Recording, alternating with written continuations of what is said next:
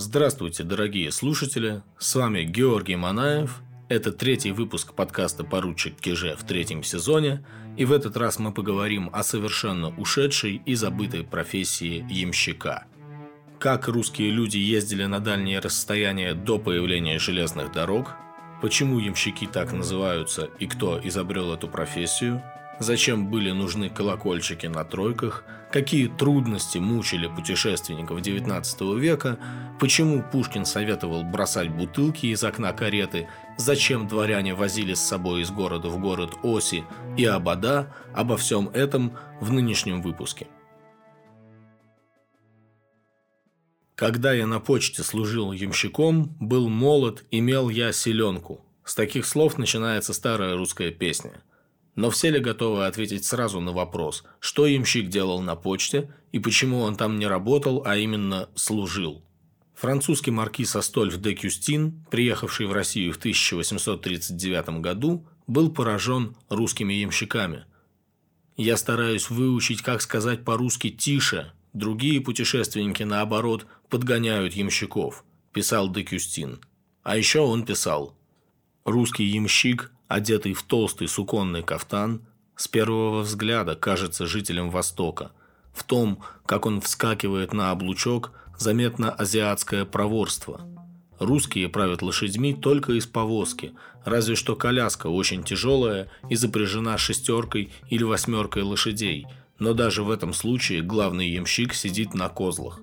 Этот ямщик или кучер держит в руках целую связку веревок. Это восемь вожжей от четверки лошадей, запряженных в ряд.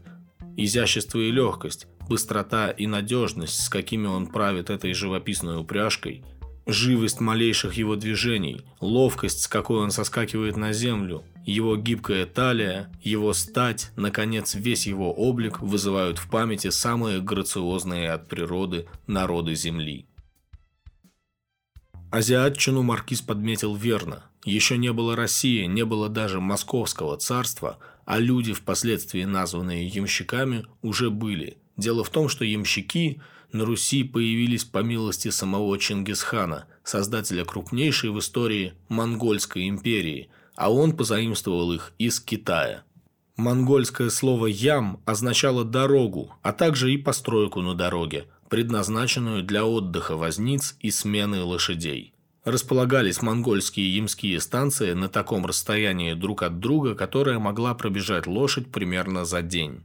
Именно благодаря этой системе распоряжения центра Монгольской империи с максимальной возможной скоростью достигали ее окраин.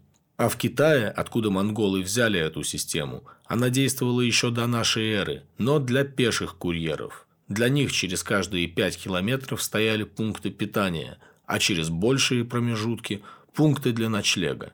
Монголы просто адаптировали систему таких станций для использования их всадниками. Когда ямская гоньба была введена на территориях Руси, подчиненных Золотой Орде – Ордынские чиновники заставили русских людей нести эту самую ямскую повинность, то есть содержать ямские станции, держать на них ямщиков, каждый из которых должен был содержать в готовности минимум три лошади. Однако известно, что уже на Руси X века до всяких ордынцев существовала такая повинность, как повоз – обязанность даннического населения доставлять продукты ко двору князя, а также предоставлять ему и его слугам подводы, телеги с упряжью и лошадей. Поэтому русским ямская повинность не показалась незнакомой. К XV веку княжеские гонцы вовсю ей пользовались, а при Иване III Москва взяла ямскую гоньбу под свой контроль – право выписывать подорожные грамоты, то есть документы, разрешавшие пользоваться почтовыми станциями и лошадьми, закрепилось за великим князем Московским и его чиновниками. Например, если по государевому делу ехал боярин, его подорожное разрешало ему и его свите на каждой станции брать до 13 подвод, заказывать целого барана, три курицы и хлеб в качестве трапезы для себя – Государь имеет ездовых во всех частях своей державы, в разных местах и с надлежащим количеством лошадей, так, чтобы, когда куда-нибудь посылается царский гонец, у него без промедления на готове была лошадь. При этом гонцу предоставляется право выбрать лошадь, какую пожелает. Сообщает в начале XVI века Сигизмунд Герберштейн, посол Священной Римской империи в России. В 1516 году при Василии III в Москве уже действует Ямской приказ, который заведует ямской гоньбой, ямщиками, почтовыми станциями и лошадьми и взиманием ямских денег, то есть прямого налога на содержание ямской службы. Вот почему ямщики на станциях служили. Это были служащие, государевы люди, и этим они отличались от крестьян, из которых происходили. Когда в 15-16 веках правительство решало расставить ямские станции по какой-либо дороге, оно высылало ямского стройщика, чиновника-распорядителя. Он определял, где будут находиться ямские станы, обычно на расстоянии 40-50 верст друг от друга, а затем собирал население ближайших деревень и сел и расписывал по ним ямскую повинность. Непосредственно в ямщики людей принимали добровольно, по желанию, не всякий еще подойдет – что же это значило быть ямщиком? Кроме умения править упряжкой лошадей, нужно было быть от 12 до 45 лет от роду и иметь богатырское сложение. Не только для того, чтобы управляться с вожжами. На долгих перегонах экипаж или сани могли атаковать разбойники. Кроме того, ямщику требовалась ответственность и трезвость. При вступлении в ямщики Мужик давал обещание на кабаке не пропиваться, никаким воровством не воровать, никуда не сбежать и ямской гоньбы жеребьев своих в пустоте не покинуть. За сохранность перевозимых депешей или грузов ямщики отвечали в буквальном смысле головой. Например, именной указ Петра I 1693 года об организации почты от Москвы на Переславль-Залесский, Ростов, Ярославль, Вологду и Вагу предписывал ямщикам вести корреспонденцию бережно в мешках под пазухою, чтобы на дожде не замочить и в пьяном виде не обронить на дороге. Если подмочат или потеряют, то будут подвергнуты пытке, гласил указ. Если же сургучные печати на перевозимых письмах окажутся изломаны или вскрыты, ямщика ждал допрос в Москве, то есть снова пытки. Но это уж ладно, крайний случай, и все равно служба была не из легких. Главным преимуществом ямщиков было то, что их освобождали от государственных податей, Плюс ямщики еще подхалтуривали в свободное от обязательных перевозок время, потому что, разумеется, ямщиков нанимали путешественники не по государственным надобностям. А еще ямщикам полагались земельные наделы, на которых трудились они сами и члены их семей. В общем, работать приходилось много. Однако вот в чем оказалась особенность ямщиков. Они быстро оформились как бы в отдельное сословие. Скажем, стоит почтовая станция и рядом село. Из десятилетия в десятилетие на почтовой станции служат ямщики из этого села, обеспечивая потребность станции в служащих. Такое село становится ямским. А в городах ямщики тоже селились компактно, слободами, слободой. Такая территория называлась потому, что она свободна от податей. Во многих русских городах до сих пор есть ямские улицы и даже ямские поля, как раз те места, где когда-то скопом располагались ямщицкие земельные наделы. На карте Москвы до сих пор можно легко увидеть такое место в районе Тверской заставы, то есть нынешнего метро «Белорусская». Внутри города здесь Тверские Ямские улицы и переулки, а за заставой начиналась территория Ямского поля, и эти слова тоже сохранились в названии нескольких улиц в этой местности. Ямских слобод в Москве было несколько – Дорогомиловская, Рогожская, Коломенская, Переяславская и так далее.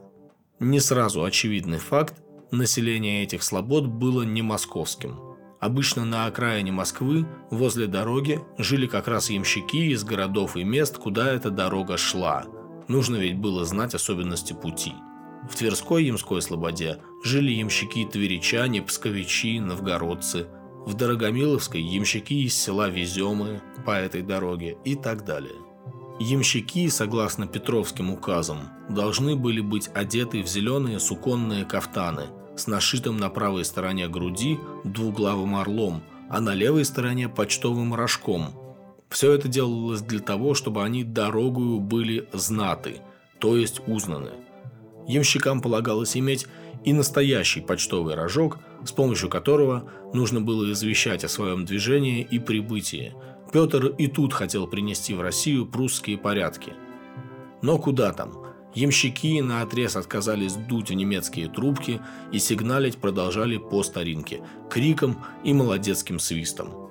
Зеленые кафтаны тоже со временем отошли в прошлое, и в 18-19 веках ямщики носили суконные, синие и черные кафтаны. Еще из новшеств, введенных в ямщицкую жизнь Петром I, ямской приказ закрыли, а дела ямской гоньбы передали начальнику почты, генерал-почт-директору, управлявшему почтамтами в Москве и Петербурге. Но не надо думать, что ямские станции в XVIII веке работали бесперебойно. Например, в 1740 году французский посланник в России маркиз де ла Шетарди сообщал, что почтовое сообщение шло только между Петербургом и Москвой и Петербургом и за границей. «Внутри России нет более никаких почт», – писал маркиз. Все предписания и другая переписка за границу и прочие места, где расположены войска, посылаются с нарочными, по большей части из унтер-офицеров. Для поездок по делам, замечает маркиз, ямская служба вообще тогда не использовалась. Русские купцы свои торговые операции по большей части производят зимой. Удобства санного пути доставляют им средства путешествовать с весьма незначительными издержками на своих лошадях и притом почти так же скоро, как и по почте.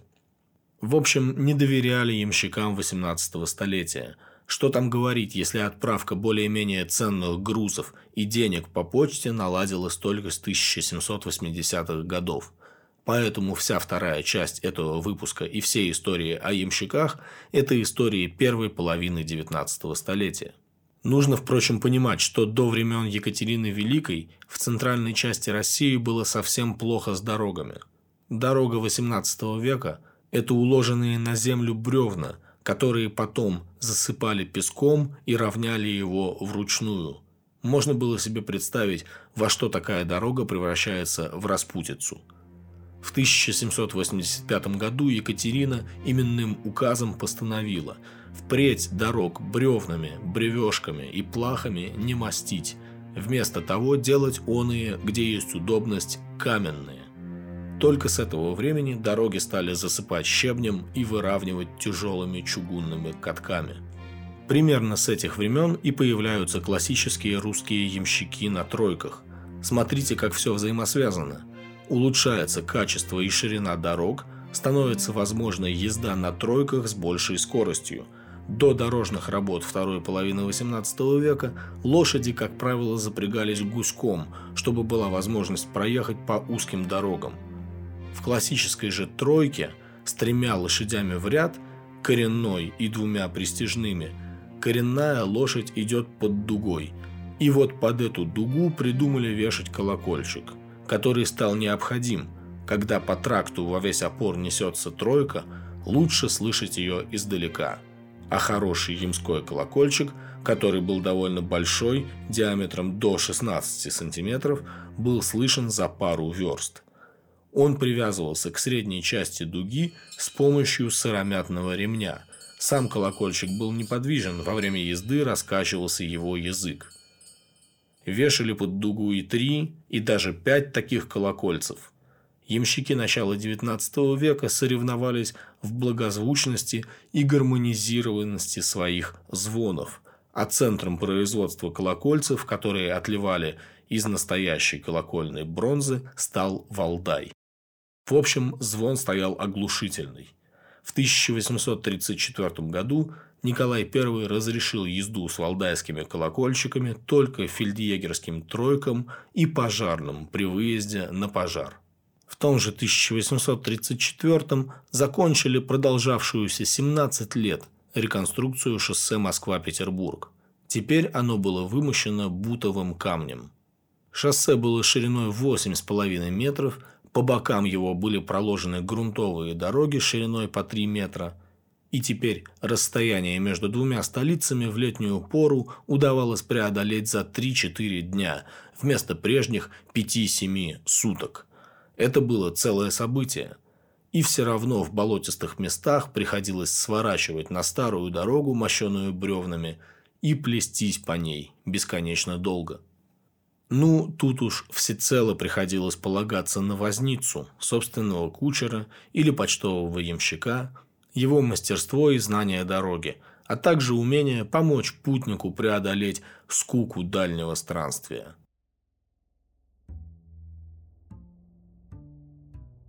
Скука – это был главный враг русского путешественника XIX столетия – это как никто понимал Александр Пушкин, которому изрядно пришлось поездить по России. В письме 1826 года к своему другу Сергею Соболевскому Пушкин дает небольшой путеводитель в стихах по дороге Москва, Новгород Великий. Он упоминает котлету у Пожарского в Торжке, советует рецепт ухи из форелей в селе Ежелбицы, намекает на податливость валдайских крестьянок – а завершает письмо припиской «На каждой станции советую из коляски выбрасывать пустую бутылку. Таким образом, ты будешь иметь от скуки какое-нибудь занятие». Тем, у кого не было возможности жить так же широко, приходилось довольствоваться теми же нехитрыми развлечениями, что и ямщик, а именно ямщицкими сказками и песнями – Песни были обычно заунывные, с кучей повторений и рефренов, чтобы занять побольше времени в дороге, и могли утомить пассажира не хуже любого радио-шансон. Да и помимо ямщицких песен, дальняя дорога для любого человека того времени была предприятием сложным, и деньги облегчали ее лишь в определенной степени. Итак, допустим, вы помещик, дворянин, которому нужно добраться из имения в глуши до столичного Петербурга. Ну, первый способ – это ехать на долгих, то есть на своих лошадях, в собственном экипаже и с кучером. Главный недостаток – лошадям нужно давать отдых и корм, кучер должен быть мужиком опытным, знать всю далекую дорогу, указателей в те времена ставили очень мало, с собой нужно было вести припасы, утварь, запасные части для кареты и упряжи, запасных лошадей, слуг для обслуживания всего этого – в общем, на долгих ездили целыми обозами, и способ это был для богатых. Другой способ – ехать на почтовых лошадях. Самый жесткий вариант – это ехать на перекладных, то есть перекладывать свой багаж на каждой станции в новую ямщицкую кибитку. Если помните, так начинается герой нашего времени Лермонтова со слов «Я ехал на перекладных из Тифлиса», показывающих, что дела у рассказчика не очень, он путешествует без своего экипажа, без своих лошадей. Более удобным было ехать просто на почтовых, в своем экипаже, меняя только лошадей на станциях. Но для поездки нужно было где-то раздобыть документ, подорожную, удостоверявшую личность путешественника и цель поездки. Без нее дворянину нельзя было выехать за черту города. Караульные офицеры у застав записывали проезжающих в особые списки – Данные о дворянах, выехавших и въехавших в столицы и губернские города, публиковались в газетах. Только после проверки документов на заставе поднимался шлагбаум, и путник мог покинуть город или въехать в него. Вот чего, кстати, стоило быть дворянином в XIX веке. Вся жизнь фактически на виду. Нельзя сказать, что дворянин не мог покинуть город инкогнито. Конечно, мог. Взял извозчика, выехал за город до почтовой станции и езжай на все четыре стороны. Только вот без подорожной почтовых лошадей было получить нельзя, и приходилось ехать на вольных, то есть нанимая на тех же станциях свободных ямщиков. Надежда Дурова, известная как кавалерист-девица, в 1836 году ехала из Казани в Петербург на вольных. И вот что она пишет. «Поезжайте без подорожной, вольные повезут дешевле, я последовала этому необдуманному совету.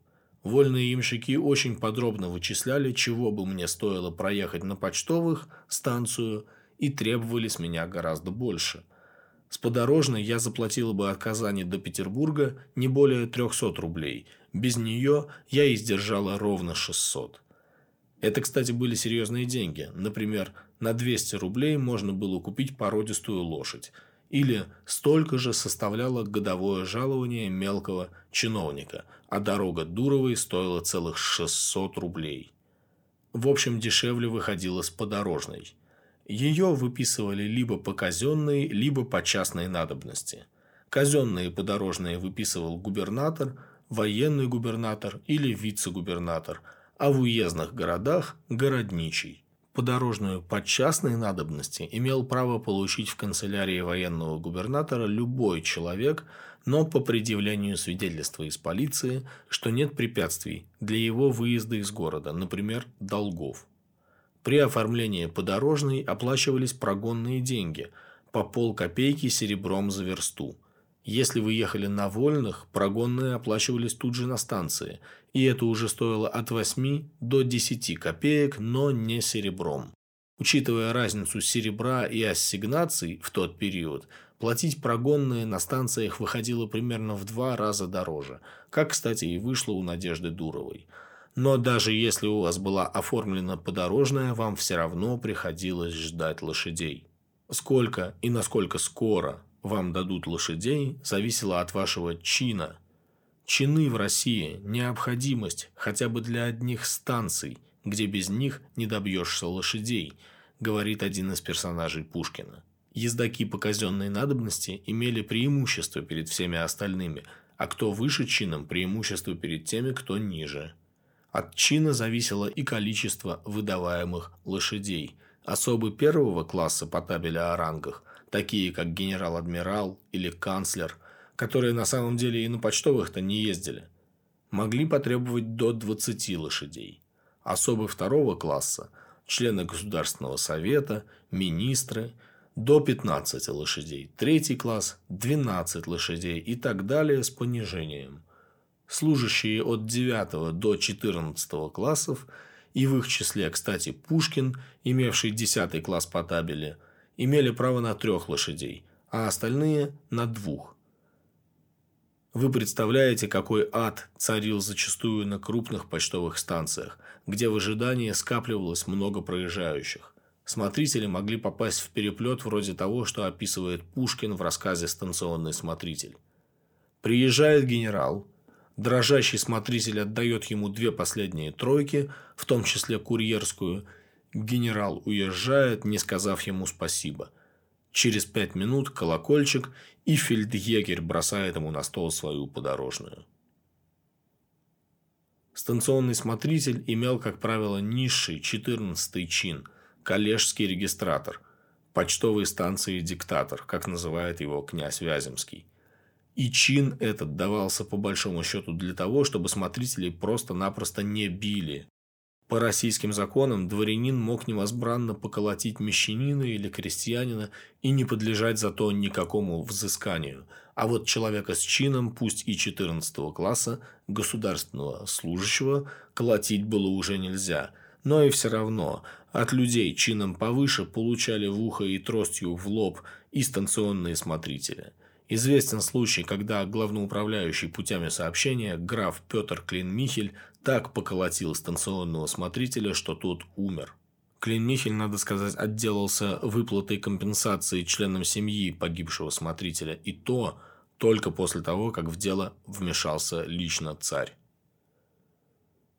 Вот с ямщиками же никому было лучше не связываться. Это была, как мы сказали, своеобразная каста – о которой хорошо пишет коломенский историк Дарья Антонова. Ямщики по законодательству являлись податным сословием, несущим ямскую повинность, через а что они освобождались от ряда крестьянских повинностей, в том числе рекрутского набора. Это делало их в социальном плане на голову выше обычного крестьянства. На простых крестьян ямщики смотрели свысока – к дворянам-пассажирам тоже относились с пренебрежением. Да и свою службу делали спустя рукава. В той же Коломне, пишет Антонова, в 1828 году по результатам осмотра почтовой станции оказалось, что некоторые из лошадей негодны для почтовой гоньбы. Ямщиков на станции вместо 15 – 10 человек.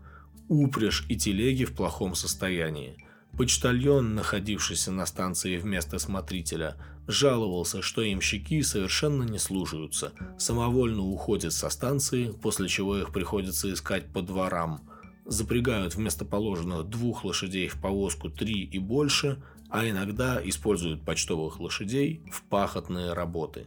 В общем, творили ямщики что хотели, в том числе и на дорогах. А хотели они побыстрее довести пассажира до следующей станции и вернуться обратно на станцию, к которой были приписаны. Почта работала по такому вот эстафетному принципу, поэтому очень часто ямщики гнали лошадей во весь опор. К этому их еще обязывала и репутация.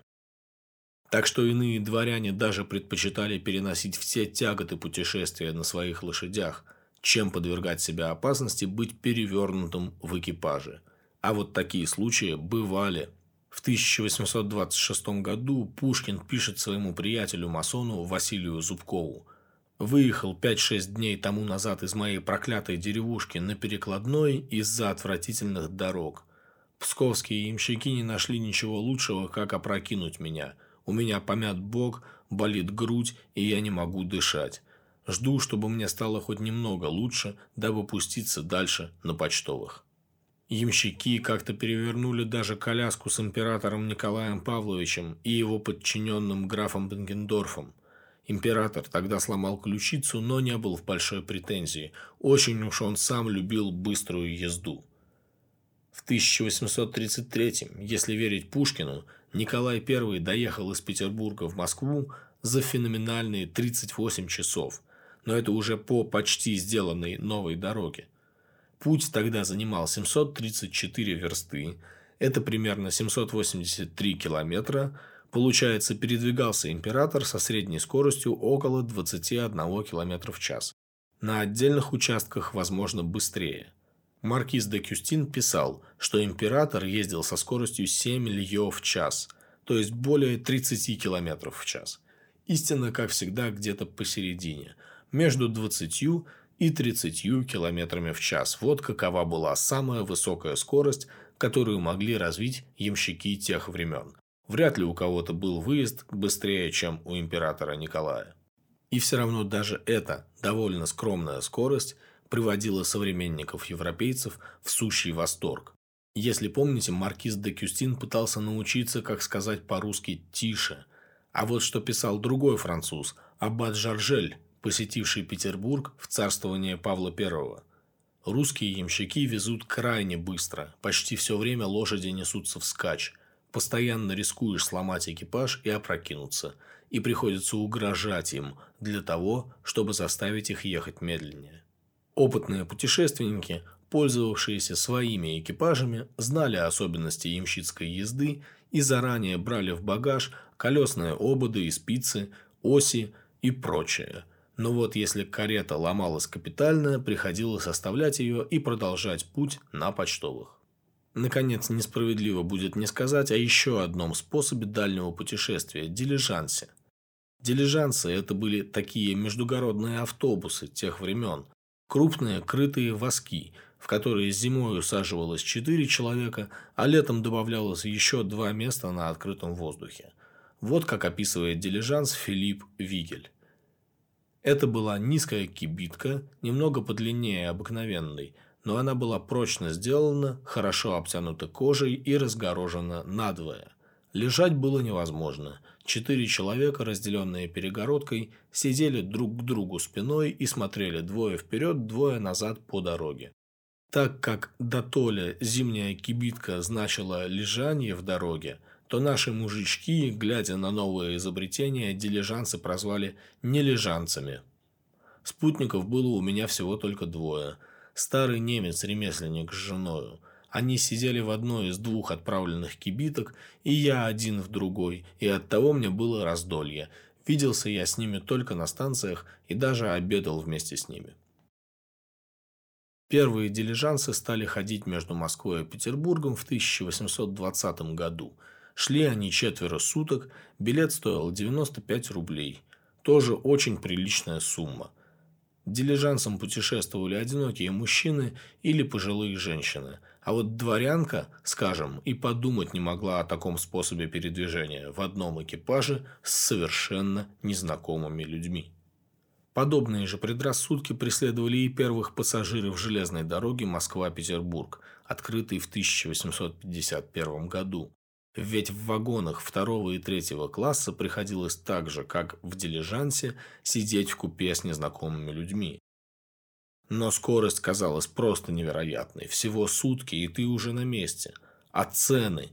19 рублей стоил билет в первый класс, 13 во второй и всего 7 рублей в третий не сравнить с сотнями, которые приходилось отдавать на почтовых станциях. Так что вскоре все условности были отринуты, и русские люди обоих полов и всех сословий пересели в железнодорожные вагоны. А это означало закат эпохи ямщиков. В течение 10-15 лет с бурным развитием железных дорог ямщики практически исчезли как класс – Самые богатые подсобрали денег, да и перешли в купеческое сословие. А те, кто победнее, пошли в мещане или стали опять крестьянами. Конечно, ямщики продолжали служить в почтовом ведомстве, а также обслуживали те местности, где железные дороги не успели пройти, однако со временем и таких мест становилось все меньше и меньше – в конце концов, остались только деревенские тройки с колокольчиками и бубенцами по праздникам, как напоминание о былых временах, когда 25 км в час казалось захватывающей скоростью. Это был третий выпуск подкаста «Поручик Киже» в третьем сезоне. Спасибо вам за внимание. Иллюстрации к выпуску вы найдете в инстаграме «Поручик Киже». Спасибо тем, кто поддерживает мой подкаст на Патреоне. Благодаря этой поддержке в том числе выпуски продолжают выходить, и я еще раз напоминаю тем, кто хотел бы даже немного поощрить мою работу финансово, ссылка на Patreon в описании подкаста. Еще я хочу рассказать, что я теперь добавляю все старые и новые выпуски в подкасты ВКонтакте. Возможно, кому-то удобно будет слушать их там. Ну и теперь о теме следующего выпуска.